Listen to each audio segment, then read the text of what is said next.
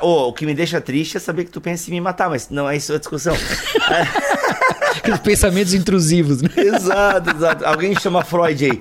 Mas, cara, eu não lembro dessa passagem de Davi é, pegando a lança. Eu só lembro da passagem do Saul fazendo cocô. Tem essa, e tem Que uma é que ele vai essa, durante a mano. noite, ele entra na- na- no acampamento, ele vai do lado de onde da, de Saul tá dormindo, Aham. ele pega, acho que o escudo e a lança, e aí ele sai do acampamento, e lá de fora ele grita pro general de Saul.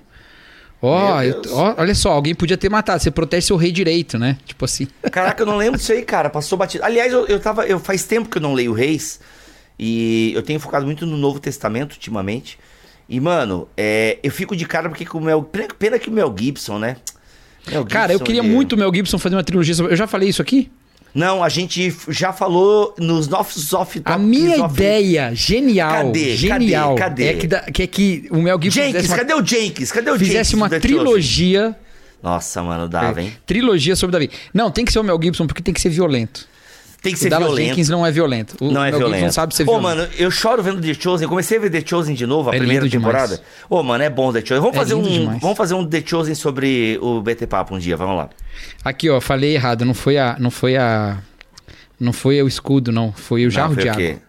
Jarro de Deixa eu água. abrir num, num site melhor que esse aqui, porque esse site aqui é muito ruim. Ah, não fica abrindo muito coisa aí na internet. eu tô vai... no. Mas, rapaz, Ah, de tá, novo isso. Ô, meu. Caramba. Ai, meu Deus. Falar em Já celular, até perdi o iPhone versículo 15. aqui, ó. Ah, é o jarro d'água, como óleo na barba de anão. Ô, novo iPhone 15, pá, hein? Aqui, ó, É- ó. Tomou, Ah. pois, Davi a lança e a bilha de água da cabeceira de Saul. E foram-se. Ninguém houve que o visse, nem o advertisse, nem que acordasse, porque todos estavam dormindo. Uhum. Porque da parte do Senhor havia caído sobre eles um sono profundo. E Davi, passando do outro lado, pôs-se no, no cume de um monte ao longe de grande. Cadê? Nossa, gente, eu tô ficando cego. É, o nome disso é mil De maneira que entre eles havia grande distância. É 1 Samuel 26, a partir do versículo 12. Hum, legal, legal. E Davi bradou ao povo e a Abner, filho de Ner. Ó, Abner, filho de Ner. Abner, Abner, Abner. filho de Ner. É, Abi, Ab- é, é pai, né? É, olha aí. Então, Ele é pai do filho dele. Pai, ele, Ele- é ele pai é do pai dele. meu pai é o Ner. Meu pai é o Ner. É Meu que- Pioneer. Que é uma marca de som, inclusive. Pioneer.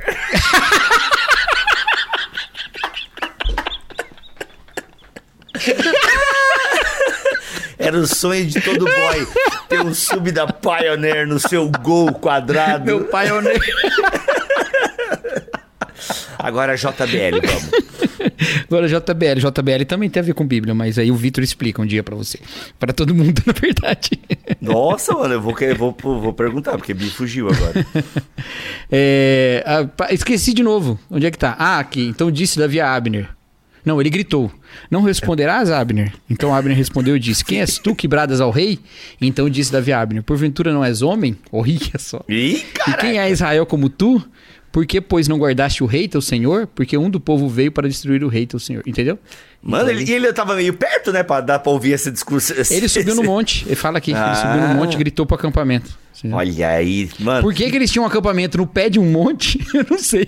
Não é muito inteligente. Não é, é, é verdade, é verdade. Inclusive, Davi escolhe Jerusalém pelas questões geográficas, né? De ser mais alto e tal. É. Mas vamos lá, Mas é talvez sua eles ideia? Hum. tivessem. É, não sei também. É, não, não sei. Não, não conheço tanto de geografia bíblica assim. Bem, para conhecer geografia bíblica, aguarde o Atlas de André Heinck, que sai ano que vem pela Thomas Rapaz, Nelson inclusive Brasil. vou te falar uma coisa aqui sobre. Me fala. Fatos rápidos sobre André Heinck.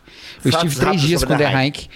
Tomei café da manhã com ele todos os dias. Ai, cara, que inveja, meu Deus. Com bate-papos maravilhosos. Ai, que homem. E. Caramba, eu tinha uma coisa que eu ia contar sobre o Heinck. Ah, lembrei! E eu falei para ele, eu ainda falei pra ele: Ô André, você não vai. Não tem jeito, eu vou ter que levar isso pro BT Papo. Adivinha de qual esporte o André Heinck era atleta? Cara, piloto de Hot Wheels, sacanagem, não sei. é que ele é muito baixinho, né, cara? Bibotalk apresenta BT Papo. Uma conversa regada à Bíblia, teologia e risadas.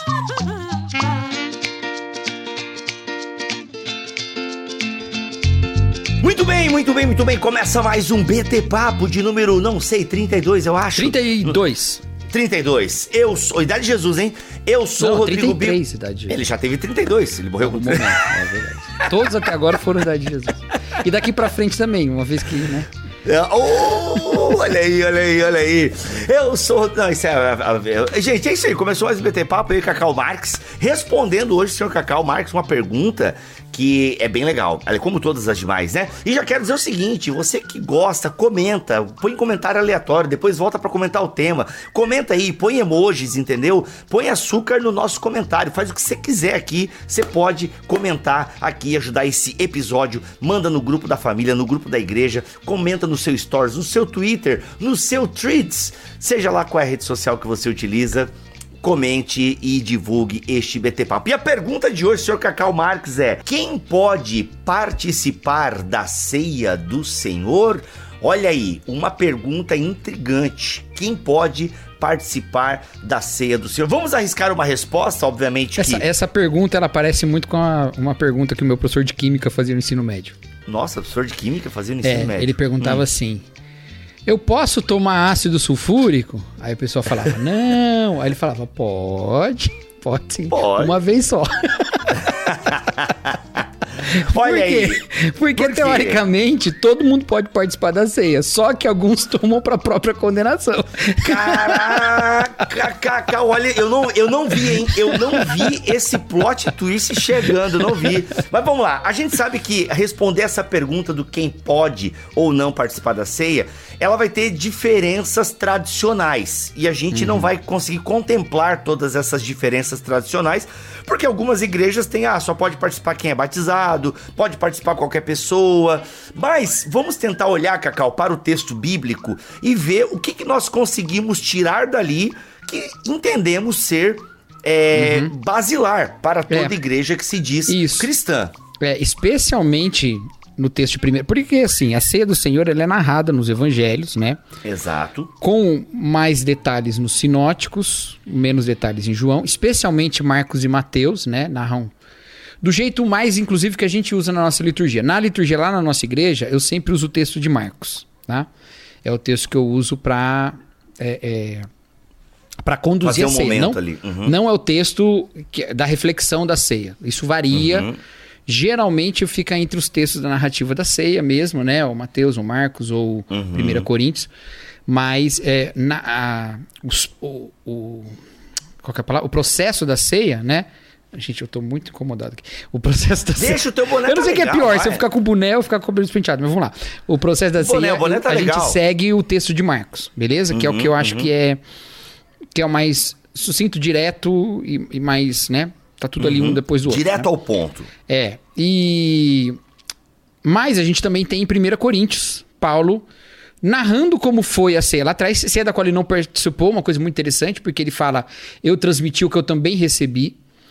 E ele transmite basicamente a mesma coisa que é dito nos evangelhos, então mostra como essa prática da ceia era frequente. Outra coisa, ah, importante eu falar isso, deixa eu abrir um parênteses aqui. Existem denominações cristãs que, tom, que não tomam ceia. Sabia disso? Sério? Caraca, é. olha só. Por que, que, eles não tomam a ceia? Porque eles acreditam que Jesus fala que ele não mais beberá do fruto da videira até o dia em que beber novo no reino de Deus. Então, é, então não é para celebrar até aquele dia da ceia final, né? Nossa, eu é, fazer isso será de mim ainda. Ao mesmo tempo a última e a primeira da eternidade, né? Caraca, olha só. Mas eles estão errados. E é muito Concordo. claro por que, que eles estão errados. Porque as tradições que formaram o texto bíblico tanto dos evangelhos quanto de Paulo, elas eram baseadas na prática da ceia que já existia nas igrejas, gente. Entre o fato que foi a ser celebrada por Jesus e o registro que acontece nos evangelhos, o que, que a igreja fez aquele, naquele meio? Tomou a ceia. Por isso que Paulo fala, eu transmiti o que eu também recebi, entendeu? E fala com essa perfeição de detalhes em comparação com a narrativa dos evangelhos também, né? E eu, eu não estou dizendo quem veio de quem, mas que todo mundo veio do mesmo fato. Exato. Então, entre o fato e o registro, ou o fato e o relato, como a gente fala, tem um tempo. E nesse tempo, as igrejas estavam celebrando a ceia. Então, não faz sentido dizer que não é para celebrar tá bom? Só Exato. o dia e tal. Jesus não instituiu só pro dia. A igreja toda entendeu que era para continuar celebrando a ceia e eles continuaram celebrando. Fecha esse parênteses, voltando para cá. Então, é...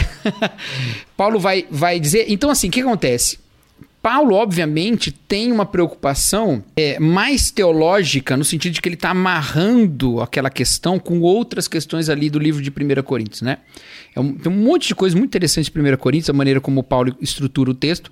E aí tem essa amarração ali. Então a gente vai. A gente vê algumas coisas que Paulo explica que as narrativas dos evangelhos não explicam, elas só narram. Né? Por exemplo, Paulo fala sobre participar indignamente, Paulo fala sobre quando é, comem do pão e bebem do cálice, anunciam a morte do Senhor até que ele venha. Ele tem esse tipo de reflexão sobre o que significa aquele momento, e ele chega a dizer assim: quando vocês participam da ceia, não é a ceia do Senhor que vocês estão tomando. Então ele, tá, ele tem uma preocupação mais doutrinária não tanto só de registrar, até porque ele tinha já transmitido aquilo para os coríntios. Eles conheciam Boa, aquilo. boa. Paulo está reforçando quais são as ênfases necessárias para corrigir uma prática que estava incorreta lá. Então, Boa. por isso a gente vai, talvez, eu acredito, Biba, não sei como é que você é, fez a sua pesquisa aí, mas eu acredito que a gente vai se concentrar mais nesse texto aqui de 1 Coríntios, né? Exato. Esse- Primeiro, é. eu vou até queria ler. Eu não sei se dá pra ler a perícope inteira, porque na verdade é do versículo 17. É, eu acho que a gente pode responder a pergunta com três, 33. com três versículos aqui. Quais são, que, na sua opinião, que a gente O, responde? pera só um pouquinho. O 3, o 3, o 4, o, o 3. O 3? Uau. Eu tô ficando doido. O 27, 28 e 29. 27, 28 e 29. Então É, vamos lá, porque- Rafa, põe na tela. NVI, qual você quer? Eu tô com 1 NVI Coríntios aqui. 11, 27, 28 e 29. Isso. Eu tô com a NVI aqui, mas tanto faz. Tanto faz. Todos. 26. 26. Porque sempre Não, que comer... 27. 27. 27, 28 e 29. Quer ler o 26 Coisa também? linda. Pode ler, ué, mas... É porque né, o 26 é lindo, né? O 26 é porque o motivo pelo qual a gente come. Olha É, aqui, ó. pode. Porque sempre que comerem deste pão e beberem deste cálice, vocês anunciam a morte do Senhor até que ele venha. E é importante pro contexto, hein, aqui, hein? Porque Uhum. se faz isso errado, a gente anuncia tudo errado.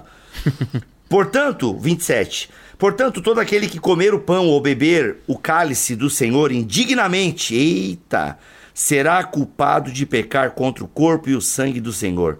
Examine-se cada um a si mesmo, então como o pão e beba do cálice. Pois quem come e bebe sem discernir o corpo do Senhor, come e bebe para a sua própria condenação. Isso, Eita, então, quem não, quem não deve participar daqui, né? poder todo mundo pode, mas quem não deve, Exato. Quem não, não, deve, deve é aquele que bebe e come e bebe indignamente e que Uhum. ele mesmo explica que é aquele que não discerne o corpo de Cristo. Esse é o que come e bebe indignamente, entendeu? Uhum, uhum. E ele- ele é o que não discerne. Por isso, a é antecedida pelo que ele diz no versículo 28. Examine-se cada um a si mesmo, e então como do pão e beba do cálice. Então Uhum. a pergunta de fato não é quem pode ou quem não pode participar da ceia, mas a pergunta é o que é discernir o corpo de Cristo? Boa! Porque quem não pode participar da ceia? Quem não discerne o corpo. É, Isso, aí é a resposta à pergunta que deu origem a esse episódio. Mas o que é, então, senhor Cacau, discernir o corpo? O- olha só, isso aqui se chama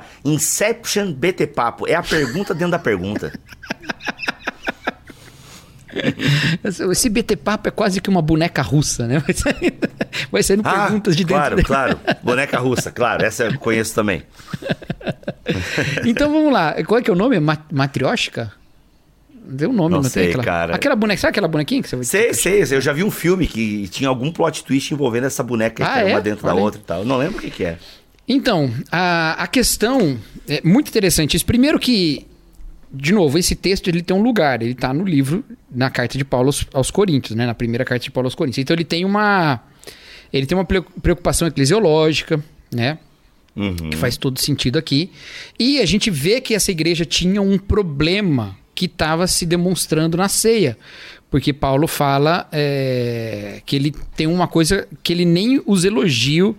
é, ele nem os elogia nesse sentido. No versículo 17 ele fala: Entretanto, nisso que vou dizer, não os elogio, pois as reuniões de vocês mais fazem mal do que bem. Olha só que pesado. Cara, isso é muito né? forte, mano. É. A reunião de vocês fazem mais mal do que bem. Lembrando, igreja nas casas, né, e tal. Isso. E, e- eram reuniões, então, que estavam fazendo mal pra parte dos membros do corpo. Né? Ou É. seja, além de toda a divisão que Paulo já vai tratar nos capítulos que, primeiros que, lá. que acaba fazendo par- mal pra todo mundo, porque se, um- se É. o corpo- se uma parte do corpo sofre, todo o corpo padece, né? Exatamente. Não, e é isso. E aqui Paulo agora começa a tratar de um outro, de uma outra divisão, diferente daquela pa- partidária, né, da liderança, Paulo, Apolo, Pedro e, e Cristo e tal. Aqui tem um problema de classe social, talvez envolvido e tal. Também. E Paulo tá dizendo, olha, tá fazendo mal. É, Já pensou ele a fala lá na frente mal? que eles humilham o pobre, né? É isso, por isso que eu falo de classe, nada aqui de É. esquerdismo, de nada de tá no texto bíblico, tá? O pobre, ele tá sendo prejudicado aqui na, na ceia do Senhor na cidade de Corinto. Tá, Exatamente, exatamente. Isso é uma preocupação bem frequente das reuniões do Novo Testamento, né? De Sim. que as reuniões elas sejam uma espécie de testemunho público de reconciliação que vai passar especialmente nesse caso aqui pela reconciliação também de classe, né? Sim. uhum. Porque tem aqui, tem Tiago falando sobre isso também, chega alguém A verdadeira trata- religião, cara. Exato. Não, e você religião. chega na sua reunião alguém, né, que não Uhum. é que não é rico e tal, você coloca ele no pior lugar e tal, né? e Você dá honra pro outro. Uhum. não são os ricos que te arrastam. De novo falando desse texto, né? Que a gente já falou sobre ele uns, uns BT passos atrás. Uhum. Não Então parece que. que arrastam pros tribunais, né? É, a impressão que eu tenho, e aí também não pesquisei sobre esse assunto para esse episódio, mas vendo tudo que eu estudei, que eu li na vida, me parece que a maneira de ser da igreja era um, um, um certo. A maneira de ser da igreja soava como um certo protesto diante do Sim. mundo, entendeu? Sim. Em diversos assuntos. É no assunto da relação de é, é, homens com mulheres, na relação de ricos com pobres, na relação de Senhores escravos. judeus e gentios, senhores escravos, Uhum, né? total, Então total. tinha e isso me faz pensar Falou muito. homens em- e mulheres? Falou, né? Homens Falei. e mulheres, né? Isso me faz pensar muito em como a gente é, deve deve entender isso também no nosso tempo, né? Sim, Ah, sim. A igreja como, como... Pô, a gente fala direto essa palavra aqui. Como uma comunidade contraste. A igreja como uma comunidade contraste. Aliás, aquele livro que tu cita, eu não consegui, cara. Não tinha na plenitude. Eu não sei onde Não, achar tinha, esse não, o. Shaddai, eu comprei no Shaddai, pô. Poxa, manda pra mim, Não, Shaddai, na tá plenitude acho que não ia ter mesmo, não. Não é uma editora. Ah, nem é uma editora tão pequena, não. É da Sal. Editora Sal. Sal Cultural? Sal Cultural, Ah, legal, legal. Como é que é, o nome do no, livro no mesmo? site deles você acha, mas. É, não quero não comprar. Eu comprei livro esses dias. Só acredita que eu comprei livro esses dias, cara? acredito, eu, comprei. também acabei de comprar um. É, No sebo. enfim. Um sebo? Não, eu comprei o do Bill Churran, seu amigo. Comprei dois dele. Qual que você últimos. comprou dele? Ah, mano, eu não lembro os nomes. É, um acho que tu citou recentemente num BT Papo. Ah, acho que estou aqui sendo influenciado pelo Bill Churran. Ah, Sociedade. Paliativa. Foi mesmo. É, acho que esse aí, uma capinha meio Azul cor de gelo, assim, não é? Ih, comprei errado. Não, mas é- esse cor de gelo acho que eu tenho também. É o do, do Belo, Salvação pelo Belo? Pausa para ir buscar o livro. Não, não, não. É, tá. Duas horas depois. Voltei. Pausa aleatória. Pausa aleatória para mostrar livros que eu Efeitos comprei. especiais, Papo.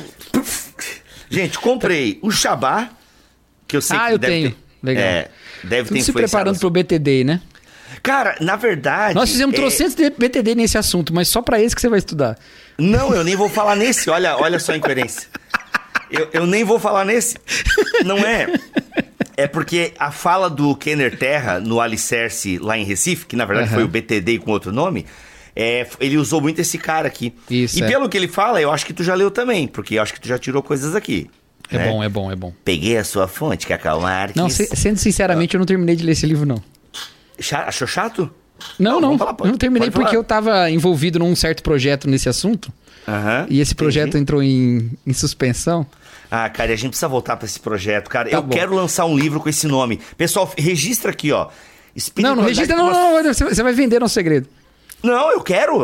Não, porque vai que alguém já, já- Porque, ah, mano, é o título do BTD e alguém pega e escreve. Ó, gente, espiritualidade para uma sociedade cansada é um título nosso aqui do Bibotal. Que se alguém lançar antes de nós, copião, copião, copião.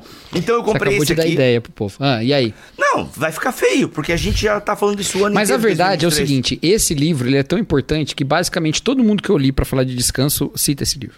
É, então eu comprei, ele é baratinho. é Não, acho que ele é meio carinho pro tamanho dele. Ele Aí eu comprei barato. Bill Churran, Vida Contemplativa ou sobre a Inatividade. Uhum. Olha aí, comprei. Eu não vi você falando desse. Eu não li esse. É, e eu comprei a Sociedade Palativa. Ó, aqui, ó. Ah, esse é o que você falou. Paliativa. Comprei certo, então, né? É, esse aí tem um capítulo que eu não gosto. Só um capítulo, Sério? mas em geral a ideia dele é muito boa, é. Olha aí, muito bom. Enfim, esse, esse cara, Bill Churran, é o autor do livro A Sociedade do Cansaço. É. Que, a propósito, eu comprei na Amazon E depois de um dia eu falei, mano, eu tenho esse livro no Kindle. E aí a Amazon cancelou a minha compra, devolveu meu dinheiro. Por isso que sempre for comprar na Amazon, compra pelo link do Bibotalk. Mas vamos lá, é sério, gente, isso ajuda demais o nosso ministério. Mas então, tá voltando, aquilo Onde que a você falou da, tava? da igreja Sociedade Co- Contraste, Comunidade Isso, Contraste. Você está exatamente. citando também, você falando do livro que eu sempre cito, que é do Stanley Howers, uma comunidade de caráter. É, então, que também fala sobre isso, né? A, a igreja deve ser uma comunidade que testemunha para o mundo tudo que Deus pode fazer com uma, com uma sociedade humana, né? Exatamente. Então é isso. Então, isso me parece que é bem o que acontece no Novo Testamento, e isso é o que acontece na ceia. Então, assim, de uma certa maneira, o que, que acontecia? A ceia estava sendo domesticada. Certo? Nesse sentido, né? Concordo. É, mas aí, o que, que. Continuando ali. É, então, a gente tem que entender o que é discernir o corpo. O que é discernir o corpo? Então, primeiro, vamos fazer uma caminhada aqui. Nós não vamos entrar no assunto das diferenças teológicas sobre a Eucaristia, tá bom? Não, Você tem BTcast sobre isso. Existe um BTcast excelente sobre isso. Meu Deus. excelente. Qual? Excelente. Qual? Eu e o Bibo partilhamos da mesma visão, eu acredito. Certo, Bibo? Uhum. Zwingliana, Zwingliana barra Memorial, Calvini... né? É, É. Zwingliana barra Mas calvinista. eu, e eu acho que o Bibo também, porque é é bem da, da índole dele, eu acho que a gente aprende com todas elas. Todas. E, e frequentemente eu me pego buscando autores de outras visões para me ensinar alguma coisa que eu acho que é menos enfatizada na minha tradição, tá? Boa, boa. Então, se fosse assim, se não fosse assim, eu não ia poder participar, eu não ia poder gostar tanto de livros como é, os livros do Bonhoeffer, né, como Discipulato, por exemplo, ou o, o livro da Tish Warren, né, Liturgia do Ordinário. Se não fosse Boa. aprender com outras tradições sacramentais, eu não ia poder lidar com esses livros, Exatamente, né? Então é importante a exatamente. gente ter essa, essa abertura para aprender mais, né?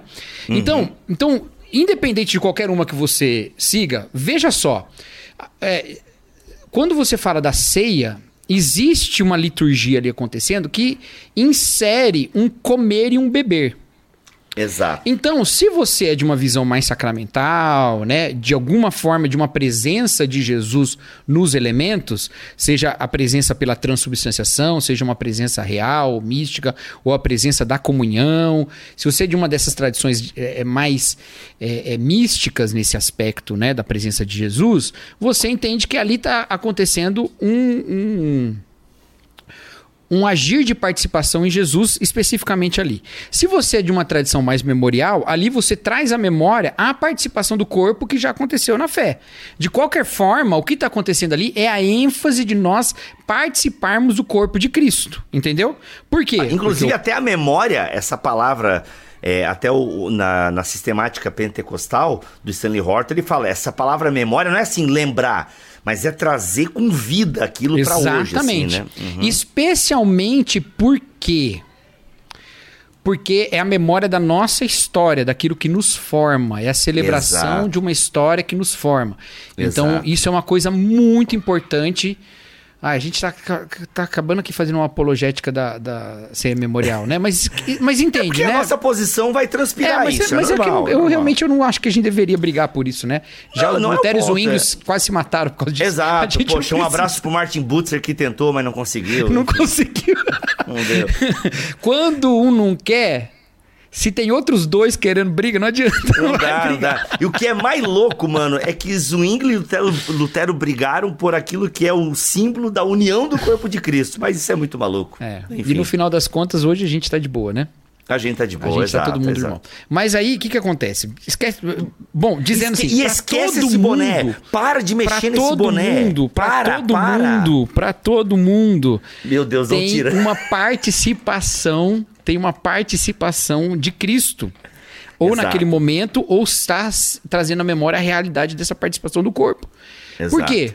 Porque até para quem é memorialista, ah, é para lembrar da morte de Cristo. Ah, se para lembrar da morte de Cristo, assiste o filme lá, pô, o Paixão de Cristo, você vai lembrar da Exato, morte de Cristo. exato. Coloca lá, o homem de seus espelhos mágicos. Nossa, oficinão, oficinão. Você vai lembrar da morte de Cristo, né? Nasceu, Uhum. sofreu, morreu por, Por nós. nós. Seu, Seu sangue lá na cruz derramou. derramou. oh, oh, oh. Então você vai lembrar da morte de Cristo. Não é só lembrar. Existe uma refeição, porque ali tem um símbolo, tem um significado, seja Uhum. um significado de algo real que está acontecendo, seja um significado simbólico, que é o pão. Que é uma coisa separada de você, vai ser uma coisa só com você. O cálice, que é uma coisa separada de você, vai ser uma coisa só de você. Tá certo que ali é o elemento que participa do seu corpo, de certa forma, que é você que dige- digere, né? Mas vocês vão ser um. Como Exato. nós somos um com Cristo. Essa é a ideia, é uma ideia da união com Cristo. Então, discernir o corpo de Cristo é, é, envolverá compreender essa nossa união com Cristo. Em, que, em onde está isso? Está isso no capítulo 10 de 1 Coríntios, onde Paulo fala lá. Que eu abri agora há pouco e já fechei de novo, né, Bíblia? Que eu li aqui antes da gente começar a gravar. Claro, Paulo é, fala lá, 1 Coríntios 10, 16, ele fala: Não é verdade que o cálice da bênção que abençoamos é uma participação no sangue de Cristo e que o pão que partimos é uma participação no corpo de Cristo? Então é participar de Cristo, entendeu? Qual que é a conclusão disso? No versículo 17, Paulo fala: Como há somente um pão, nós que somos muitos somos um só corpo, pois todos participamos de um único pão. Entendeu? Então, o primeiro efeito de participar da ceia é reconhecer que nós somos um só corpo. E é isso que Paulo está tentando mostrar aqui para os coríntios, como eles estão errados em celebrar de maneira separada, fazendo divisão de classe, cada um leva o- o- a comida e a bebida e come e bebe o quanto quer e trança as pernas e cai de bêbado, e o outro que não tem nada fica sem comer nada. E aí ele fala assim: "Ô, vocês estão. Ao invés de vocês usarem isso para união, vocês estão reforçando a divisão. Entendeu? Ô, então, Cacau, discernir galera- o corpo de Cristo é compreender que nós fazemos parte do corpo e por isso nós comemos o pão. Dessa maneira, nós somos parte uns dos outros. Certo? Legal, Esse é um ótimo. dos aspectos. Daqui a pouco eu falo o outro. Fala, Bill. Exato. Não, só um parênteses pra galera imaginar. Pensa numa festa americana. Dá a entender que na igreja de Corinto a ceia do Senhor acontecia acompanhado de uma refeição mesmo. Ou seja, a galera levava comida e tal. E ali ressaltou, segundo eu li aqui. O que, que é, uma dois festa caras, americana?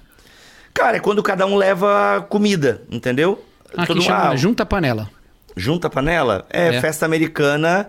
Ó, inclusive eu li até na nota de rodapé da Bíblia Thomas Nelson. Olha aí, não sei se o tradutor é da mesma região que eu, né? A ideia da festa americana é cada um Hum. Não, leva ver que tava no coisa- original, né? Pode ser, olha, é verdade, a Bíblia é americana. American Então- Party. American... Ei, Hey man, come on, let's barbecue. Let's party! então, é, nossa, isso é muito besterol americano, assim, American Pie e tal. o que acontece? É, aí é tipo isso: o pessoal levava comida, então tinha uma refeição, e essa refeição então era tomada, e acontecia nesse, nessa refeição um momento da ceia do Senhor, né? Do pão e do vinho, conforme Paulo orientou e recebeu. Então, o, o- o comentarista bíblico está dizendo aqui e até o Gordon Fee traz uma explicação num livro que eu tava lendo aqui, que a, a ideia da casa, né? Como é que seriam então essa essas casas romanas lá em Corinto? Ela tinha um espaço onde tinha refeição e um espaço maior. E como as igrejas aconteciam em casa, provavelmente só a galera mais abastada, com mais comida, estava ficando num espaço adequado para comida e os demais fora. Então, ou seja, era um momento onde a galera estava se embriagando, comendo, e o pobre estava sendo preterido. Inclusive, Paulo fala em passar fome, a galera passando fome. Enquanto Exatamente. outros se esbaldavam. Gente, isso aqui, lê o texto lá, antes de qualquer crítica, de chamar a gente de qualquer coisa, lê o texto bíblico lá, tá tudo certinho na Bíblia ali, conforme o Espírito Santo quis. Então, assim, mano, vai tendo uma desigualdade muito grande. Então, esse falta de discernir o corpo ali é justamente essa falta de compreensão da comunhão de todos, independente se é pobre, se é rico. E Paulo usa um negócio assim, pô, galera, come em casa, bebe em casa. Entendeu? O lance ali não é a embriaguez. Paulo não tá censurando a embriaguez nesse, Nesse texto. texto. Nesse texto, para deixar bem claro. Ele censura em outros. Nesse texto aqui, ele usa a embriaguez como um contraponto. Cara, você tá tomando demais quanto tem gente que nada tem. Ô, mano. Inclusive, a gente tem um excelente BTcast sobre crente pode beber. Crente pode beber? Você Que e tem essa Marcelo pergunta de pode não pode, mas ela é quase um clickbait para um estudo profundo dos textos que falam sobre esse Nossa, assunto. Maravilhoso. Legal demais com o Marcelo. Berti. Exato, exato. Perfeito, Tá Biba. É isso, exatamente isso, exatamente isso. E então, em primeiro lugar, é essa questão da nossa união com Cristo que nos une uns com os outros, tá? Uhum, Eu tô fazendo um monte de propaganda hoje, eu vou fazer mais duas. Meu Deus, a galera não aguenta tanta propaganda. Eu, eu tenho um texto no meu Medium que chama Igreja é necessário ser antirracista. em que eu vou pra ceia pra dizer por que, que a gente não pode ser racista. Então, Caraca, dá uma olhadinha olha lá. só. É. O link vai estar aqui na descrição deste BT Papo, em Boa. bibotalk.com e também aqui no YouTube. No Spotify, infelizmente, eu não consigo botar link. É. Não sabemos o que E, acontece. é, aí você procura aí. Em algum lugar. e outra coisa, no nosso livro Doutrina e Devoção, o capítulo que eu escrevi sobre a unidade da, da igreja gira ao redor desses textos de 1 Coríntios 10 e 11, apesar de que ele fala de, do texto de Coríntios inteiro, né? Uhum, e ali eu falo um pouquinho sobre essa questão da nossa união com Cristo como fundamento da nossa unidade. Aliás, Então- gente, de toda a propaganda feita aqui, uma pausa para a doutrina e devoção. Um de novo, toda vez que a gente né? toca nesse livro, você fala isso. É porque ele, ele não vende, cara. Ele não vendeu 3 mil cópias. E é um baita de um livro. Tá? Eu não quero que ele. Não, não precisa vender 200 mil, igual Deus Destrói Sonhos. Hum. Mas. Ai, desculpa, foi mal. Só pra dizer que eu fui o livro, mais vendido da Bienal, da HarperCollins e da Thomas Nelson. Não, mas brincadeira. A gente não tá esperando vender, assim, horrores. Mas que é um livro muito bom, cara. Pô, tem texto muito bom ali, velho. Doutrina e Devoção. Mano, você, dois textos do Vitor Fontana, sabe? Tem Kenner Terra, Diego Bittencourt, cara, Os os, Basos. Basos. Os Basos estão lá, Mazacorati tá lá. Que é o entendeu? teólogo charado Os Guinness. Os Guinness, Olha- Os Bases. Os Basos, exato, boa, boa.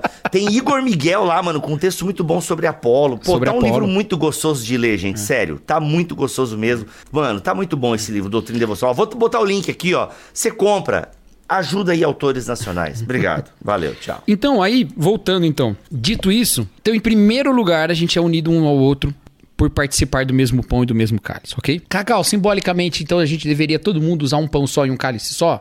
Algumas igrejas entendem sim, eles reforçam esse sentido, todo mundo utilizando o mesmo cálice e o mesmo pão. Inclusive por causa desse sentido. Tudo bem. Tem outros sentidos na ceia, tá? o, o fato de servir, o, o John Stott falava isso, né? Que ninguém se serve da ceia, ou pelo menos não deveria. Né? Então todo É. mundo tem que ser servido da ceia. Eu, por exemplo, é um, um símbolo que eu guardo na minha igreja, mas isso não nem todo mundo precisa fazer. Então, quando os diáconos terminam de servir a ceia, eles vêm, eu sou servido por eles e eu pego e sirvo eles, entendeu? Então cada um é Exato, servido exato. pelo outro. Cacau, é eu quero falar um negócio sobre isso aí. Eu quero falar um negócio sobre isso aí. Eu acho muito importante nós mantermos alguns símbolos, é, como esse, por exemplo, no momento da ceia. Porque olha só. Hoje em dia, as igrejas, né, até por conta de higiene e tal, é, geralmente já vem tudo picado, pão e tal. Não, não tem lance de ficar partindo o pão e entregando pras pessoas e tal. E beleza, eu até acho isso higiênico e saudável pro tempo que a gente vive hoje, questões de bactérias e por aí vai. E, só que assim, Hoje em dia, por exemplo, né, as mega igrejas ou igrejas com mais de 300 membros, ou até igrejas pequenas, já compram meio que o kit da ceia. Então já vem tudo prontinho. Não sei como é que faz na tua igreja, se vocês montam. A gente tava comprando, agora a gente parou de novo. É, enfim, o fato é que, cara, se a gente. Porque tá tudo muito industrializado na ceia. Porque, tá, tem igreja que na verdade já não é nem mais um pão. É uma. É quase uma bolachinha, tá ligado? Ou seja, se o pão é o símbolo do corpo de Cristo, aquela bolachinha já é o símbolo do pão, tá ligado? Então, assim, Então, não, mas calma. ó, ó, assim, Calma, calma. Não, eu só te quero. Eu, olha onde eu tô querendo chegar. Aham. Eu acho que é legal a gente preservar alguns simbolismos, como por exemplo, um serviu ao outro, entendeu? Porque senão, mano, a ceia vai ficar muito individual, sabe? Eu vou ali, pego o elemento, participo, o pastor faz a oração lá, eu como aqui, sento no meu canto, dobro meu joelho. Eu acho que quanto mais elementos comunitários a gente puder preservar, mantendo a higiene e as questões sanitárias, eu acho muito legal. É, isso- Por isso o lance então- do serviço. Mas assim, a gente, adi- a gente adiciona certos símbolos que nem sequer estão na Bíblia, né? Que nem a questão de trocar o cálice, né? Mas eu acho legal. É, eu acho legal, mas assim, não estão na Bíblia, entendeu? Então, assim, isso tem muito a ver com a identidade da comunidade. Eu não, eu não tenho grande problema da forma. Não, também como é não. feito. Se ninguém faz, Eu já faz. fui numa igreja que ela tinha duas ceias por mês. Uma de cálice individual e uma de, de cálices individuais. Uma de cálice individual e uma de cálice comunitário. Ok. Eu fui no dia do cálice comunitário, mas estava tendo gripe suína. E eles fizeram Olha, cálice eu tô individual. também. falando, eu tô falando, eu tô falando. não Eu dá, queria não dá, ter não dá. participado, mas eu acabei. Na verdade, eu cheguei atrasado, ou seja, já tinha até acabado. Deu o último, meu irmão. A questão prática, a gente poderia discutir isso mais profundamente ou menos profundamente. Para algumas pessoas é importantíssimo, por exemplo, que seja com vinho mesmo, com pão sem fermento. E aí, isso que eu ia dizer, Bibo. a- a- o pão sem fermento às vezes parece uma bolachinha. Então, eles não estão se afastando do pão, eles estão teoricamente tentando se aproximar do pão que era, Eu entendeu? sei, eu sei, Na, eu sei. na- na interpretação daquela comunidade, né? Então, assim, isso varia muito. Eu não acho que é uma coisa pela qual a gente deveria brigar, mas a gente deveria profundamente respeitar. De verdade mesmo, sabe? De verdade. Acho que a gente não devia devia entender que as comunidades se organizam de certas maneiras e aquilo comunica de uma certa forma. Quer um exemplo? Durante a pandemia, ó, ah, esse exemplo eu gosto de dar. Durante a pandemia, algumas igrejas deixaram de celebrar a ceia. Outras igrejas celebraram a ceia de maneiras diferentes. De várias maneiras diferentes. Uma delas foi distribuindo os elementos pelas casas de carro, cada um ia entregar os elementos e aí eles comiam ao mesmo tempo. Outras foi, não, cada um adquirir e quem vai celebrar a ceia é o, o, o chefe da casa. Fizeram de várias maneiras. Cada uma delas por um motivo. Na nossa igreja, nós escolhemos não celebrar. Nós passamos o tempo todo sem celebrar. Por quê? Não faz falta? Pô, faz muita falta. Mas foi muita falta. Mas nós, desde o início, entendemos que nós deveríamos, como comunidade, nós, não tô jogando regra para ninguém, nós, como comunidade, deveríamos entender aquele período como uma espécie de exílio. Entendeu? Durante o exílio não teve sacrifício, não teve ninguém indo no templo, entendeu? Então era uma maneira de compreender aquilo como forma exílica. Por quê? A minha última mensagem no culto antes da pandemia foi sobre Jeremias, falando lá do orai pela paz na cidade a série de mensagens depois, durante a pandemia, online, foi sobre Daniel. Então era sobre exílio que a gente estava falando, né? Entendeu? Então, veja, é um símbolo bíblico? Não necessariamente, mas para nós fazia sentido naquele momento encarar isso como igreja. Então, tem essa variedade. Por outro lado, a ceia deve comunicar que toda a cristandade participa do mesmo corpo. Por isso que não pode ser tão diferente assim. Entendeu? Ela não pode ser um cara assim com uma, uma mangueira de, de suco de uva psh, jogando e dando. Meu Deus Entendeu? Então ela tem que guardar essa relação de todo mundo, beleza? Cascata, cascata de É, não vou ser muito mais profundo que isso, vou ficar só nesse ponto, tá? Aí o seguinte. Vamos lá então, discernir o corpo de Cristo. Então, primeiro, discernir o corpo de Cristo é isso. Eu com você somos parte de um corpo, mas tem mais uma coisa. Eu com você não somos parte de um corpo porque eu participo do seu corpo ou porque você participa do meu corpo. Nós somos parte do corpo de Cristo. Então a gente precisa entender que Cristo é que é a nossa vida. Aí a gente já pode pegar um pouco o que Paulo fala aos Colossenses, aos Colossenses, por exemplo, quando ele fala é, pensar nas coisas do alto, onde é, Cristo está, porque quando Cristo, que é a sua vida, se manifestar, vocês serem manifestados com ele, certo? Então, ele está é, é, falando de que Cristo é a nossa vida. E é nesse contexto que ele vai dizer: agora já não há mais é, judeu, nem grego, nem escravo, nem livre, nem bárbaro, nem cita, mas Cristo é tudo em todos. Do que, que Paulo está falando ali em Colossenses sobre essa nossa união com Cristo? Ele está dizendo assim: Cristo é tudo em todos, portanto, deixe as eh, se dispa do velho homem com suas obras e revista do novo homem que se refaz para o pleno conhecimento, segundo a imagem daquele que o criou. E quais são as obras? Ele vai colocar lá a- a- a- o que eu falo, a, mentira, o roubo, ou seja, tudo que ele coloca lá. Então, não é só a consciência de que eu faço parte de um corpo maior, mas também é reflexão sobre a minha santidade individual, sobre o despir-me do velho homem e me revestir do novo homem. É me identificar de fato com a realidade de Cristo, que é a minha vida, então viver essa vida a partir da vida de Cristo. Porque eu fui crucificado com Cristo e vivo não mais eu, mas Cristo vive em mim. Se eu tô me lembrando da morte de Cristo, pensando do ponto de vista memorial, ou se eu tô ali de fato trazendo a realidade dessa morte, participando do corpo dele de maneira espiritual, então eu estou ali também participando da maneira como Paulo fala em Gálatas capítulo 2. Eu já fui sacrificado com, sacri- sacrificado com Cristo. E agora é, é, vivo não, mas eu, mas Cristo vive em mim. Então eu devo me aprofundar também nesses aspectos. Como eu explico isso na igreja? Na minha igreja eu digo assim, ó, você vai examinar a sua vida. Se você reconhece que alguma parte da sua vida não corresponde ao corpo de Cristo, ou seja, atitudes, ações, pensamentos, falas que não são atitudes, ações, pensamentos e falas de Jesus, são sua, então é carnalidade, você deve se arrepender delas. Porque agora é a hora da gente é, é, se concentrar e tomar consciência da realidade de Cristo sendo a nossa vida. Então, se há algo em mim que não é Jesus, é isso que eu devo me arrepender e confessar. Entendeu? Então, isso vai passar por uma questão individual, mas também por uma questão comunitária. Porque se todo mundo é Jesus, se a vida é de Jesus em todo mundo, então todos nós somos um só nele. Cacau, legal esse examine esse homem a si mesmo, porque tem dois aspectos que geralmente são exagerados nesse versículo. Eu, por exemplo, por um tempo tive na minha comunidade local, há décadas atrás, uma teologia do cagaço usando esse versículo. Então a Uhum. ceia, o momento da ceia, ele era um momento de terror psicológico, espiritual, porque examine-se o homem a si mesmo. E todo o contexto usado ao redor desse versículo era o do você é digno de participar dessa ceia? Você tem uma vida de santidade? Você pode agora. Então a gente tinha muito esse lance assim de, cara, é, eu não posso participar da ceia. Por exemplo, até quem estava em disciplina na igreja não podia participar da ceia. E a gente ficava sabendo muitas vezes porque a pessoa não levantava no momento, né? E agora, e aqueles que podem participar da ceia do Senhor, coloque-se de pé. Aí tinha uma galera que às vezes não ficava, e a gente, ó, aquele irmão tem disciplina, aquela irmã tem disciplina. E aí, tipo, tinha muito isso. Examinem-se o homem, pois, a si mesmo e tal, tal, tal. E aí, cara, isso era muito ruim, porque também é um uso exagerado do texto bíblico. É.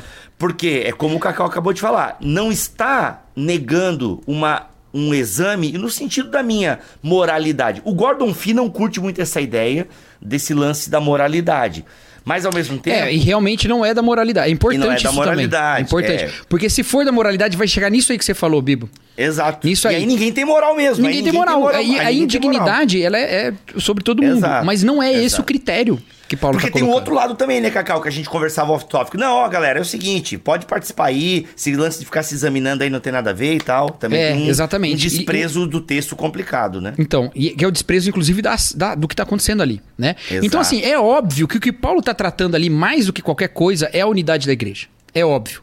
Mas Bom. usando, o- e- ele está usando a base da união com Cristo. E Uhum. aí a gente, pegando a teologia paulina sobre a união com Cristo, a gente entende que ela não tem só aspectos comunitários, ela tem aspecto de santificação pessoal. Entendeu? Então, se de fato ali a ênfase da ceia é a união com Cristo, então esses dois aspectos têm que estar presentes. O do meu arrependimento em termos da minha desavença com o irmão, mas também Uhum. do meu arrependimento em termos da minha carnalidade, que quase sempre vai estar em relação ao meu irmão. Isso é Agora, coisa importante isso, também. é, eu quase sempre vai ter relação. Que nem, eu não sou mentiroso se eu não minto para alguém. Exato. Entendeu? Exato. Eu não Exato. sou é, é, lascivo se eu não desejo alguém. então Exato, sempre tem uma exato. relação com o outro. Alguns poucos pecados não tem, mas a maior parte tem A relação com o próximo. parte, é. Entendeu? Exato. É. Porque assim, ó, ô Cacau, nesse texto especificamente é isso, né? É você, o pecado ali e o que deve ser examinado é se eu estou discernindo o corpo. Então exa- examine-se o homem a si mesmo. Dentro desse, do contexto direto desse texto é eu estou discernindo o corpo de Cristo, Isso. eu estou considerando o meu irmão, eu estou servindo o meu irmão, eu estou sendo né, é, é, parceiro, eu estou sendo, eu estou sendo pão, né? Eu eu estou servindo a mesa para o meu irmão ou eu estou só pensando em mim? Isso. Então, no contexto direto desse texto, o examinar a si mesmo é, cara, como é que a minha vida reflete, a minha vida em Cristo reflete o meu relacionamento com a comunidade. Tipo, eu amo o cabeça, amo também o corpo. É, é esse tipo de reflexão, entendeu? Eu estou ajudando o meu irmão com aquilo que eu tenho, né? Aqui já trago 1 João para conversa. Porque é isso. Eu estou levando as cargas um dos, o- dos outros, sabe? Porque essa é a lei de Cristo, levar as cargas um dos outros. Então, discernir o corpo de Cristo é, ok, eu faço parte de um corpo e eu sirvo a esse corpo. Assim como Isso. Cristo me serviu, assim como Cristo serviu a igreja, não só sendo o sacrifício, mas sendo o pão, né? Porque ele é o sacrifício, ele é o pão da vida, ele verteu o seu sangue. Então é muito sério quando a gente é, participa desse momento de comer e beber do- de Cristo, porque eu- ele fez isso para que nós estivéssemos juntos. E a partir do momento que eu não tenho a consciência de comunidade, de estar junto, de comensalidade, ou seja, essa camaradagem ao redor da mesa, eu não discerno o corpo de Cristo e eu não entendi o que Jesus Cristo fez. Perfeito. Eu estou separando o que Jesus Cristo uniu. É. Mas eu, eu ainda gosto de dizer que na teologia de 1 Coríntios tem um aspecto individual também. Legal, quero, quero Porque Paulo vai dizer, por exemplo, em 1 Coríntios mesmo, né? Você não Uhum. sabe quando você se deita com a prostituta, você se faz um com ela. Exato, né? 1 Coríntios 6. então aham. isso aí ele tá regendo sobre o quê? Não é exatamente sobre o adultério, mas é sobre a promiscuidade. Exato, e a promiscuidade naquele caso é um pecado da do cara que Da se une pessoa- com a prostituta, porque a prostituta Exato. é prostituta. Ela tá ali pra isso, né? A Exato. questão é, é com ele. Ele não tá dizendo assim, ah, Aham. com isso você tá fazendo mal pra ela. A questão é com ele, entendeu? Uhum, então, isso também tá presente em 1 Coríntios. Contudo, é muito importante entender que quase sempre isso vai se manifestar em relação ao próximo e na unidade da igreja, Exato. especialmente no serviço. Tem uma série de coisas pra falar sobre isso, se der tempo eu ainda falo hoje, mas é porque eu quero, eu preciso colocar mais uma coisa aqui nesse assunto pra gente não ficar faltando, né? É, sendo assim, então, como que entra o batismo nisso, Bibo? Porque algumas igrejas vão dizer só pode batizar, só pode participar da ceia quem é batizado. Outras igrejas vão dizer não, pode participar todo mundo da ceia desde que creia em Jesus ou confesse que crê em Jesus. E aí? Bom, primeiro, a gente tá com muito cuidado nesse, nesse episódio de não querer colocar regras sobre as igrejas que não seja algo que a Bíblia de fato esteja dizendo. Então, eu vou dizer como eu interpreto, como nós na minha igreja interpretamos, como nós aplicamos isso, mas eu entendo que a gente fazendo outros tipos de interpretação e tudo bem. E tudo bem. Desde que você entenda a necessidade de ter o discernimento do corpo de Cristo e que isso significará a compreensão da sua união com Cristo nesses, né, nos níveis que a gente colocou. Eu entendo que a, a Bíblia coloca o batismo de alguma maneira como também um elemento dessa participação de Cristo, certo? Na minha tradição, que é uma tradição de um batismo, né? De um batismo por imersão, credo batista, profissão de fé, né? Ela, a gente diz que o batismo é a morte para o mundo e a vida para Cristo, né? Então é a morte do velho homem e a vida de um novo homem. E então esse novo homem que é a vida de Cristo em nós, ok? Então, primeiro aí, é ali que acontece a conversão? Na nossa visão, não. Nós não acreditamos que o batismo salva e nem na regeneração batismal.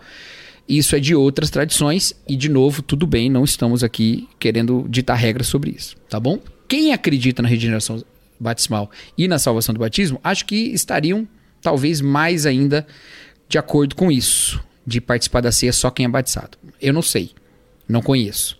Mas eu acho que, na minha cabeça, eu conecto uma coisa com a outra. Talvez seja errado. Né? Era melhor um representante dessa visão para dizer, eu não sei dizer, mas me parece que faz sentido. Mais sentido nessas visões até do que na minha. Bom, dito isso, eu vejo que Paulo coloca a participação de um batismo como uma participação do corpo. Por exemplo, em Efésios 4. Nós somos um só corpo, um só batismo, temos um só espírito, uma só fé. Então, me parece que ali está a, a, a manifestação, a declaração da participação do corpo. Eu sou um corpo com essas pessoas. Inclusive para a vida e para a morte, porque para muitas pessoas professar fé significaria morrer, né? Estar ali com, com, com as pessoas. Então, na minha tradição, quem participa da ceia, ou pelo menos na minha igreja, né? Não sei se todas as igrejas batistas fazem assim, mas na minha igreja, quem participa da ceia? Os cristãos batizados. Certo? Quem é batizado, quem, quem crê em Jesus Cristo e tem capacidade de discernir o corpo de Cristo ali, participa da ceia. Outros podem não colocar esse critério, entendendo que participar do corpo de Cristo não vai passar necessariamente pelo batismo. Tudo bem também. Ou não é como eu acredito. Não seria a igreja que eu pertenceria, provavelmente. Não sei. Eu acho Mas que a gente tudo bem. entra, eu não acho é- que essa vai ser a questão que Jesus vai bater o martelo e falar: haha, vocês estão tudo pro inferno. Não, que não, né? Exato. Eu acho que entra, entra naquele campo assim de, de prática eclesiástica que a Bíblia não é tão clara, ou é clara para uns, mas é, é clara também no sentido de não precisar batizar para outros. Uhum. Porque, por exemplo, assim, eu sinceramente eu não sei como é na minha igreja, eu não lembro do curso é, quando eu fiz, vou até perguntar depois lá. Mas é, eu já fui em igrejas, por exemplo, né? Como eu prego muito por aí, e você tem pregado também agora, você vai ver provavelmente em algum momento. Eu tô lá no culto e de repente é um culto de ceia. E o pastor fala, irmãos, momento de ceia agora. Todos vocês que acreditam em Jesus Cristo, entende? Então ele meio que fala assim, ele dá meio que um credo básico. Ó, você que acredita em Jesus Cristo, você que acredita na igreja, né? você que está em comunhão com os irmãos. Se você é de outra igreja, mas você está em comunhão com os irmãos de lá, participe da ceia. Ele não coloca o elemento batismal ali, sabe? Eu, particularmente, não vejo problema, sabe? Desde Uhum. que também seja tudo bem explicado e tal, é, eu acho tranquilo. Por exemplo, eu já dei a ceia no, no período mesmo da pandemia. Eu, eh, quando a gente fazia a ceia em casa, eu servia a ceia pra Milena. E a Milena não é batizada, sabe? E foi uma experiência legal, foi uma experiência bacana e tal. Então, que já meio que introduziu ela e tal. Então, assim, na igreja ela não participa porque ela acaba indo pro. Eu não sei se eles servem lá para as crianças. Eu até vou me informar sobre isso, como é que é. Confesso que agora me escapou isso. Então, eu particularmente não vejo problema. Eu acho até bacana. Desde que se coloque alguns critérios mínimos, né? Tipo, ó, você tá em comunhão com a sua igreja e tal. Mas acho também. E Eu também acho quem, que na- coloca, o- quem coloca o critério ser batizado, também não acho errado, entendeu? É, eu, acho, que válido. tem a ver com a. Que nem. Quem tem uma teologia mais aliancista, pensa na inclusão dos filhos num batismo. é, é, como é que chama? Um batismo. Um pedobatismo, né? Isso, Então faz sentido dentro dessa tradição. Talvez. Não, isso. também porque eu ouvi um pastor presbiteriano dizendo que também não serve a ceia para crianças porque não podem discernir, né? Pois então também é. tem esse caso. Aí eu já, Não- já, não já devia muito batizar, então, né? Desculpa. é, mas, mas é porque não tem. Aí eu vou dar o braço a torcer pra eles, porque de fato não tem essa exigência, vamos dizer assim, do discernir no batismo, né? Especialmente Uhum. se você acha que ele é uma sucessão da, da circuncisão. Que é o que tá dentro dessas teologias, né? Não é o meu caso. É, mas assim, dentro da, da lógica teológica, ele faz sentido. Faz sentido pra eles, Sim. né? Uhum. Não é como eu acho que o texto bíblico tá dizendo, isso é uma outra questão. Então, então assim, ah, então só batizado pode participar da ceia? Dentro da compreensão que eu tenho, que a minha igreja tem, sim. Em outras compreensões, não. Isso é um, um debate. Mas o importante é discernir. Ah, e uma coisa importantíssima que o Bibo falou sobre Oi. a questão do pecado. Pessoal, não é o comer ou beber que condena, é o pecado que condena. Entendeu? Isso eu aprendi com meu pai. Toda ceia ele falava isso. Se você examina e se vê em pecado e fala, não vou tomar da ceia, não adianta nada, porque você continuou com o pecado. Cara, não, não ou ri, você não ri, não ri. confessa, Não ou você confessa parte pra é Deus e é perdoado, ou você confessa pra Deus e é perdoado suficientemente ao ponto de participar da ceia. Não, eu Na confio hora ali, no- na hora. É, eu confio Na no perdão de Jesus, então eu vou É participar. É ou isso. então você hum, é, é, tá com pecado, né? Não vai Exato. adiantar. Aí não adianta de nada, Zeguedé. Não adianta de nada. Então, não vai por esse caminho. Ninguém É. Exato. deveria deixar de tomar ceia porque está em pecado. Exato. Cacau, vamos Pelo falar um contrário, ali, eu até acho que ali tem um certo agravante, né? Você está diante da, da celebração da ceia. Exato. Quer dizer, aquilo te trouxe a memória, você sabe que tem pecado, só reforça que você sabe, só reforça o quão consciente você continua no pecado. E- e- Não faça isso. Participe da ceia.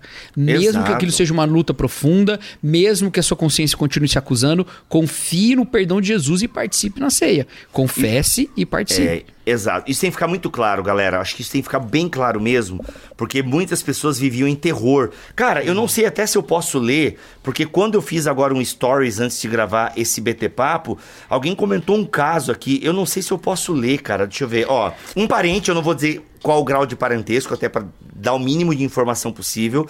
Ah, um parente meu, quando te- houve uma separação, ó, é ok, um parente meu num processo de separação foi a pessoa que ela não queria separação. O outro cônjuge vazou.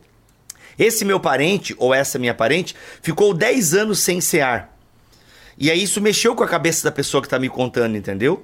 É, sendo que o pecado foi, né, da- houve uma traição Confessar. e tal. Não, e assim, foi a pessoa que se separou, que traiu, que fez tudo errado, entendeu? Mas ela, a, né, o, o parente dessa pessoa, tipo assim, mágoas, entendeu? Ela ficou muito magoada com toda a situação e ela ficou sem cear por vários anos, né? Então, assim, e, e ela tá dizendo que esse texto martela na mente dela, do exame iniciou Então, si aí mesmo. que eu acho que a gente, na verdade, talvez a gente tivesse ter começado esse vídeo de outro jeito até, mas deixa eu falar então agora. Agora, Infelizmente, depois de uma hora. fim. Felizmente Não, ficou fica- pro fim. E por quê? o Gente, a pessoal que gosta tá vê até o falando- final. pá. A ceia tá falando da morte de Jesus para o perdão dos nossos pecados. Se fosse impeditivo, Jesus sequer tinha encarnado. Se não tivesse o que fazer. Mas tem, tanto tem que ele morreu e, e fez, e realizou. Então, ela não pode ser um lembrete de quão pecador você é, mas ela tem que nos lembrar do perdão que a gente tem. Entendeu? Ela é um lembrete de quão pecador você é, porque é impossível uma pessoa examinar a si mesma Então, mas de aí si, diante da você. comunidade. Então, mas você Só se que o que é examina. superior a isso? O que que é, superior a isso? A graça derramada sobre Isso, mim. mas aí você se examina, que aí é o lance de que você nunca entende a graça de Deus plenamente, você é, é, não se entende pecador, né? Que é o que Exatamente. Jesus fala lá naquela cena com o fariseu, que ele diz assim: quem muito foi perdoado, muito ama. Então você vai Uhum. Exatamente. amar mais ainda por quanto mais você compreender que é perdoado. Mas você se examina, você lembra disso e a ceia em si lembra do perdão, né? Então não adianta você estar ali e não. E, e- e- e fazer daquilo uma coisa assim, não, hoje, esse mês eu bati a meta, hein? Esse mês, esse mês eu bati a meta de santidade. Esse mês eu vou participar porque hoje, esse mês eu posso. Nossa, faz uns três meses que toda vez que eu chego aqui eu não tô em condições. Mas agora eu tô. Agora eu vou Exato, participar. O cara exato. fica pronto lá, o culto é seis horas da tarde, o cara fica pronto às três horas já. Não, tô indo porque eu vou pra ceia. Não, por que você já tá Exato, pronto assim? exato. Porque vai que eu peco daqui até lá. É, exato, cara. Mas, mano, tu tá rindo, mas eu vivi uma espiritualidade exatamente Desculpa, eu tô rindo assim. muito, né? É, Você tem razão. É, não, mas é- eu vivi uma espiritualidade exatamente assim. Tipo, cara, é- era semana de ceia, era a semana que a gente conversava, galera, ceia semana que vem. É como assim, gente, nessa semana, sem olhar pra galera, hein? Ó, pessoal, vamos segurar as mãos Sem aí. olhar pra galera.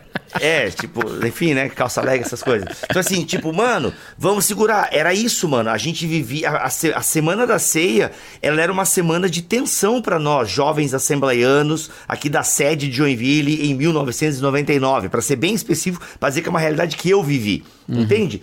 Era, era tenso, cara, era tenso, porque, mano, aí a gente, ah, pô, mano, a gente levantava assim, tipo, agora os crentes em comunhão, coloque-se de pé, mano. A gente se levantava assim, tipo, mano, olha a santidade levantando agora, tá ligado? Era isso, velho. O pão não grudava no céu da boca, essas paradas todas. Não, então, aí é outro negócio complicado também, porque você, os crentes Claro em que é comunhão... complicado, É, demais. então se você pecou, você não tá em comunhão mais? Tanto que quem tava em disciplina não participava. Olha o absurdo, cara. Aqui, gente. É, a gente já falou sobre isso aqui uma vez, inclusive, né? A gente falou já isso aqui. já, que, lá nos que deveria ser o contrário, né? Que a gente faz Exato. justamente o contrário, né? É, Exatamente, realmente. exatamente. Então é isso, Mas, gente. enfim, é isso. Dito tudo isso, Participa. então, quem, quem deve participar da ceia? Aqueles que confessam Jesus, que entendem o que é fazer parte do corpo de Cristo, entendem que isso é feito pelos méritos de Cristo e não seus, por isso que não é uma questão sobre a sua, a sua possibilidade de participar, mas é sobre a graça de Jesus, mas que Exato. ao fazerem isso, tomam sobre si a realidade dessa graça. Muito Então examine-se para concentrar-se na realidade da sua comunhão com seus irmãos e da manifestação da sua união com Cristo na sua própria vida. Faça isso. Faça com sinceridade de coração, né? Faça com sinceridade de coração. Senhor, eu Exato. sou muito fraco. Todo domingo de ceia eu venho aqui, oro e confesso o mesmo pecado.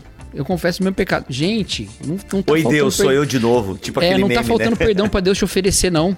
Exatamente. Agora, quando você se torna consciente disso, participando da ceia do Senhor, o que, que você faz? Você pega e se dedica mais. Você busca mais compreender essa realidade. Você busca Uhum. enfrentar mais essa tentação, entendeu? É, pede orientação pra alguém, se levanta sobre isso. E você vai experimentar, inclusive em igrejas que são muito, às vezes, muito. tem uma interpretação muito ruim da ceia. Mesmo nessas igrejas, se você de fato for pedir ajuda, as pessoas vão te ajudar. Elas querem te Boa. ajudar. Se você for Boa. humildemente falar, olha, eu tenho uma luta com isso, eu não consigo me livrar, me ajuda, elas vão te ajudar. Boa. Porque é, é aquilo que as pessoas querem. Infelizmente, as igrejas acabam errando em outras maneiras quando querem ajudar nesse aspecto, né? Às vezes dando com a língua nos dentes, contando pra todo mundo que você confessou pra elas. Isso aí tá errado, viu, gente? Não pode fazer, não. Muito, muito. Mas tirando isso, elas vão querer te ajudar. Elas vão falar: não, vamos junto, vamos estudar a Bíblia, vamos caminhar no discipulado aqui, vamos crescer nesse assunto. Tá bom? Então, acho que a gente cobriu tudo aqui. Ficou um pouquinho confuso, acho que esse episódio, que a gente acabou falando em ordem diferente, mas deu pra entender, né? É. Ai, meu Deus. Bom, volta depois, ouve devagar. Para de ouvir acelerado, que aí você perde a argumentação. Beleza? Mas tira as brincadeiras que ficou bom.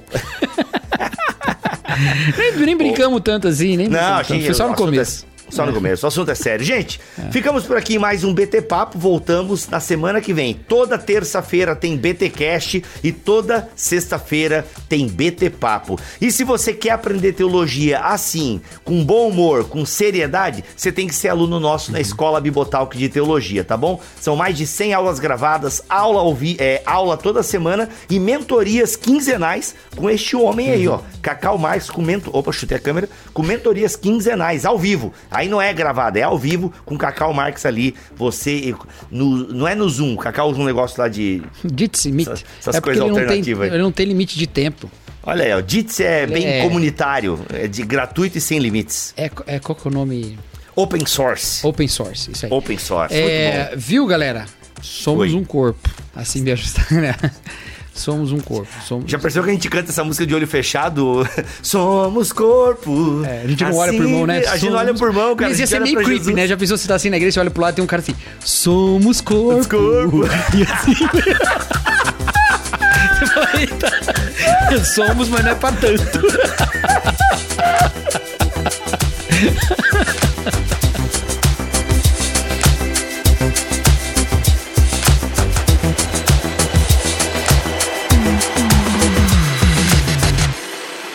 Cara, você não poderia estar mais errado. André É. Heinck foi jogador de vôlei.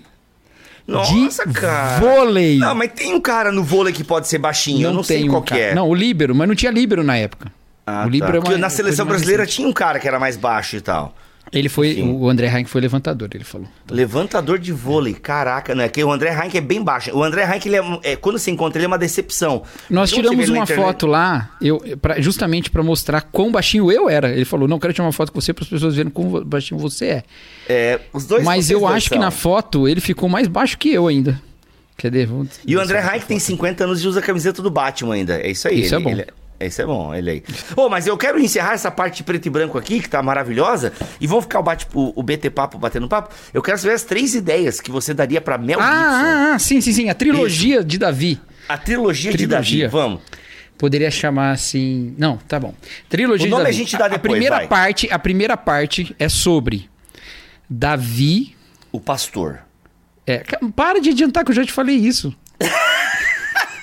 Finge que é novo pra você. Ah, não, mas eu não lembro, não lembro. Vai, de fato eu não a lembro. primeira pô. parte é Davi antes de ser rei. Tá. Certo? Na verdade, as duas primeiras partes são Davi antes de ser rei. Beleza. Mas a primeira delas, enquanto Hum. ele ainda é pastor, até o momento em que ele é, é, se aproxima da corte lá. É, porque nessa parte aí, Cacau, eu vou me meter no teu roteiro, dá pra ter esse lance todo ali de Saul, né? A, a surgimento Isso, da monarquia. A monarquia de Saul, Davi como esse Exato. cara também que tá nesse, nesse, nessa, nessa complicação.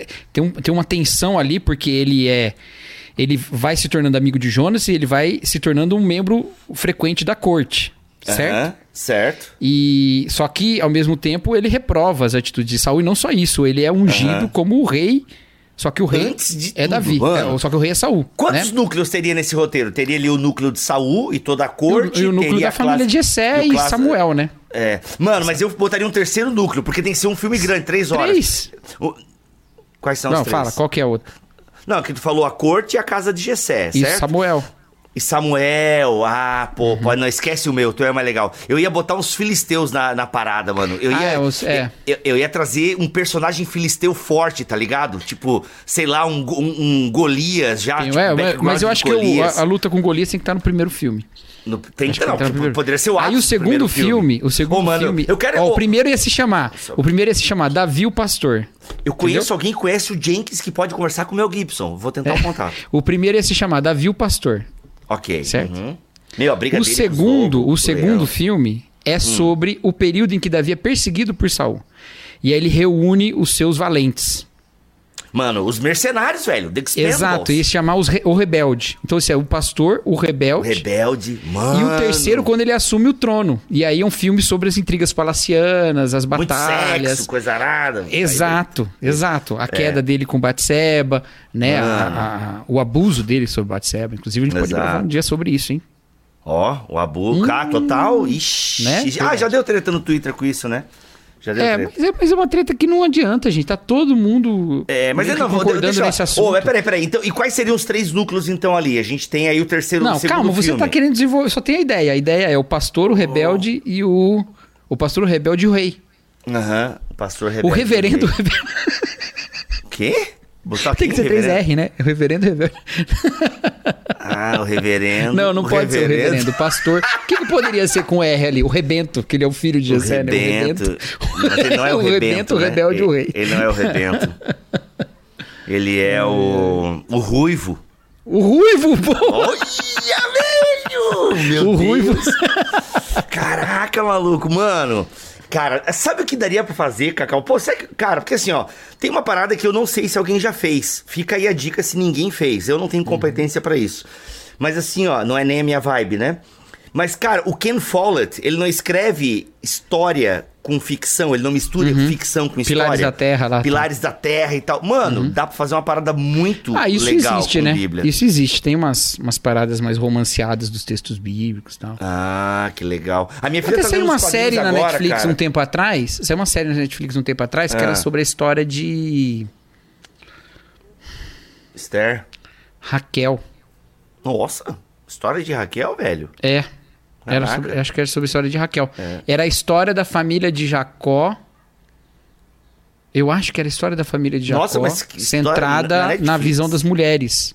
Ó, interessante, interessante. Eu vi o primeiro episódio, era muito bem feito, cara. Mas, Mas tem essa série? Tem essa série? tinha essa, é, tava na Netflix. Nossa, cara, Nossa, como é que é o nome? Meu Deus, não tô ligado Ah, nessa série. Nunca ouvi falar. Série Você que já lembrou, já comenta aí. Você que já comentou. de Jacó. Caraca, Vamos ver, tem um nome hora, aqui, ó. Quer ver? Não, só aparece a. a- Mano, mas esse é, um- é uma coisa muito louca isso aí. Porque, Greenleaf. cara, Não. Greenleaf, essa é baseada né, quase em fatos. É, mano, mas é, é muito louco porque assim, ó, de fato, a galera fica muito assim, nossa, você lê coisa que tem feitiçaria, nossa, você assiste série que tem cenas de, de né, mais sensuais e tal. Cara, então você não podia ler a Bíblia, porque na Bíblia tem sensualidade, tem estupro, tem feitiçaria, mano, tem guerra, tem violação, tem abuso. Velho, a Bíblia tem coisa arada, mano. Tem coisa arada, tem coisa arada. E tudo reprovado, entendeu? Assim também a arte. A arte pode ter umas coisas que a gente não concorda, mas elas estão ali naquela peça de ficção, justamente pra poder passar também o quanto aquilo é reprovável. Quer ver uma série, cara, que eu só vi a primeira temporada. Não, não consegui ver as outras, nem sei em quanta tá agora. Mas uma, uma série chamada Euforia, da, da HBO. Mano, ela é uma série extremamente pesada em termos sexuais, é, uso de drogas, mas uma coisa que eu achei interessante na série é que isso não é glamourizado, entendeu? Isso não é glamourizado. Diferente de Sex Education, que é uma deseducação sexual, até onde eu vi, é, a euforia, ela não glamouriza as paradas. Não, a galera é tudo arrebentada, a droga arrebentando com a vida da pessoa, a sexualidade sendo mostrada ali, a galera fazendo o que quer com o corpo e sofrendo as consequências, arrebentando tudo. Então, assim, maturidade aí nas paradas. Achou a série? Achei. Hum, Achei. A Tenda Vermelha. É baseado Achou? no livro. É baseado no livro. caraca, olha aí. a tenda Ah, vermelha. não é. Agora lembrei. É narrado por Diná, a única filha de Jacó. Nossa, mano. Ela caraca, narra a história. É porque começa, o primeiro episódio, começa ela contando como é que era meio que a dinâmica familiar lá. Porque Lia e Aham. Raquel viviam juntas, né? Uhum, uhum. Esposas de Jacó e tal. E, e é baseado num livro. Mas tinha a série. É minissérie. Minissérie. Tinha na Caraca, Netflix. tem- Eu assisti muito. Eu assisti só o primeiro episódio, muito tempo atrás. E- e Era bem feito, agora? cara. Hum, acho que não tem em lugar nenhum mais. Cara, o que, que dizem no Google quando tu pesquisa? Não tem. É, o meu geralmente aparece onde vê. Sério, é, pois é. A Tenda Vermelha? É. Pô, será que era bom? Gente, quem assistiu a Tenda Vermelha aí? Comenta. Nossa, a gente também ah, esticou pra caramba essa entrada aqui, né? O Rafa vai É. ter que dar um jeito nisso. Não, não precisa. Eu acho que a gente pode. Esse é o BT Papo. A gente conversando aleatoriamente. Tem no Now, Não. Ah, o não é da. da né? da Claro. No Netflix. Notícia: cinco motivos para assistir The Red Tent. Caraca, mano, eu não vi isso aí. Quatro, quatro te- episódios. Quatro episódios. The Red Tent. Pô, de 2014. E onde assistir? Vamos lá, abrir um site aqui. Cineship. A Tenda Vermelha. Onde assistir? No Now. Este podcast foi editado por Bibotalk Produções.